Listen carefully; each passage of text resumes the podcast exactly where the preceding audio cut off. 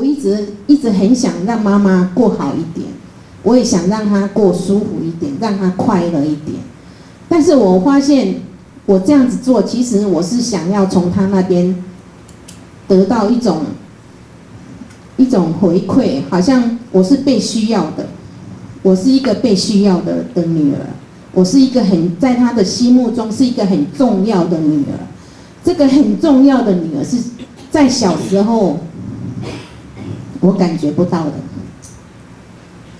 所以我要找到我的一个重要，所以我对妈妈很好，嗯，我很照顾她的生活。为了要让她快乐，我知道老人家很喜欢热闹，很喜欢看孙子，所以我经常会设计在周末的时候，我会会打电话邀请邀请哥哥、邀请弟弟、邀请妹妹，每一个家庭大家来聚会。兄弟姐妹都聚在一起吃吃大餐，或是去玩，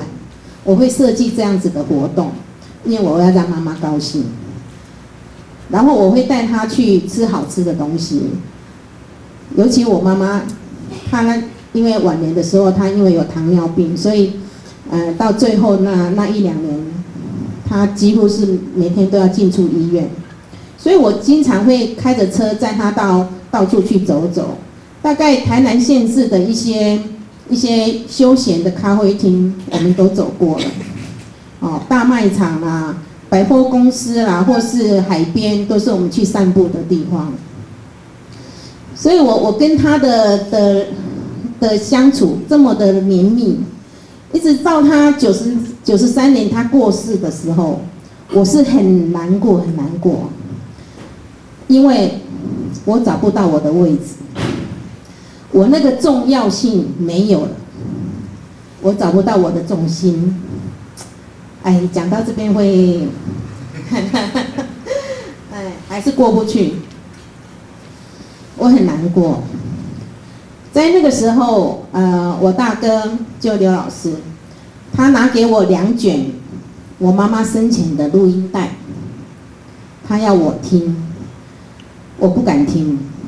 我很害怕。我害怕去听到他的声音，所以我就摆着。后来就有一个机会，嗯，我哥哥邀请我去去印度。从我去印度回来之后，我开始感觉到我需要学习，所以我去 EQ 中心开始上课，上了大概一年多。我开始找回一点点自信，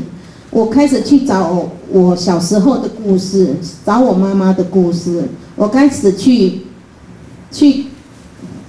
学习认识自己的成长过程。我是为什么会是这样子的一个一个童年？为什么会有这样子的伤害？所以我开始找回找回自己一点信心。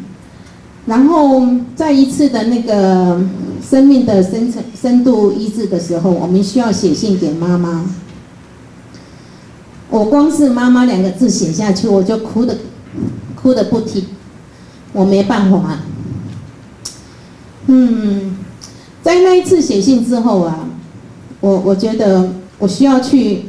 有勇气去把那两卷录音带拿出来听。嗯，结果我想说，我听听那个录音带，我一定会哭哭死我吧。我也准备好了，结果那天我就听完那两卷录音带。其实，在听的时候，我很平静，我很快乐，因为在里面，那个是我哥哥。在我妈妈生前住院的时候，他替他做的一个访谈。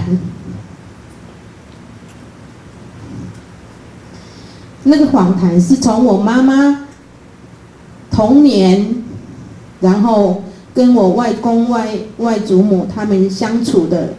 的那个情形，还有他的青少年，他的婚姻，他嫁到我爸爸的那个大家庭里面。他的那种，在那个大家庭里面的那个那个跟姑姑他们的冲突，然后他经过人生的一些困难，然后他对我们这些小孩子的一个教育的坚持，让我感觉到非常不容易。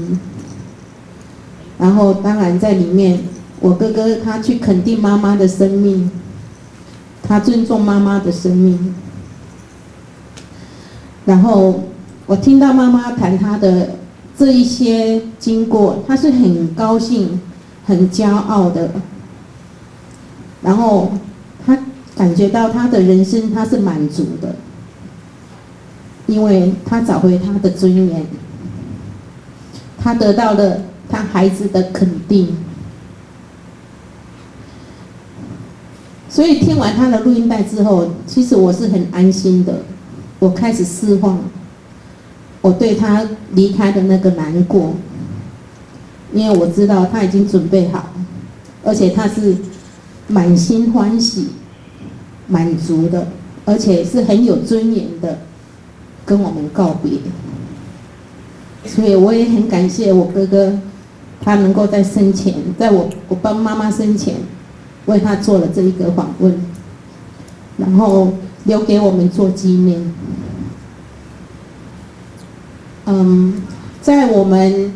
十月二十六号，就是下个礼拜日，呃，我们 EQ 协会有一个家庭日在成大，我们呃设计了一个神秘的传家宝，好，那为了这个单元，我们去访问了四位长辈。我们去谈他们的一些人生最困难的地的阶段，谈他们对婚姻、对自己的生命的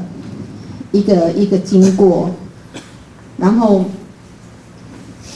在访谈之中，我们曾经访谈一位呃，就是妇孺的一个一个呃婆家的舅舅，他是一位家具的一个董事长，哈。然后他一生都是忙于事业，哦，现在已经七十几岁了，在五年前他才知道自己有淋巴癌。当他的生命走到尾端的时候，他才发现他应该要留下一些什么东西，他才忽然间觉得他一生的拼斗，但是他想要留什么给后代。所以在那个时候，他有一个大转变，他去嗯弄了一个家具博物馆，他开始觉得他应该要留一些产业的的文化精神，台湾的精神，他希望用他的产品来提高台湾人生活的品质。哦，这他在他我们刚问他你生呃你生命中最艰难的哪一个阶段，他就眼泪就流下来了。所以老人家对他的一生，其实他有很多很多辛苦的地方，他需要得到我们的肯定，需要得到我们的赞许。我很希望我们能够借这样的一个一个活动，然后告知啊啊，身为子女的我们，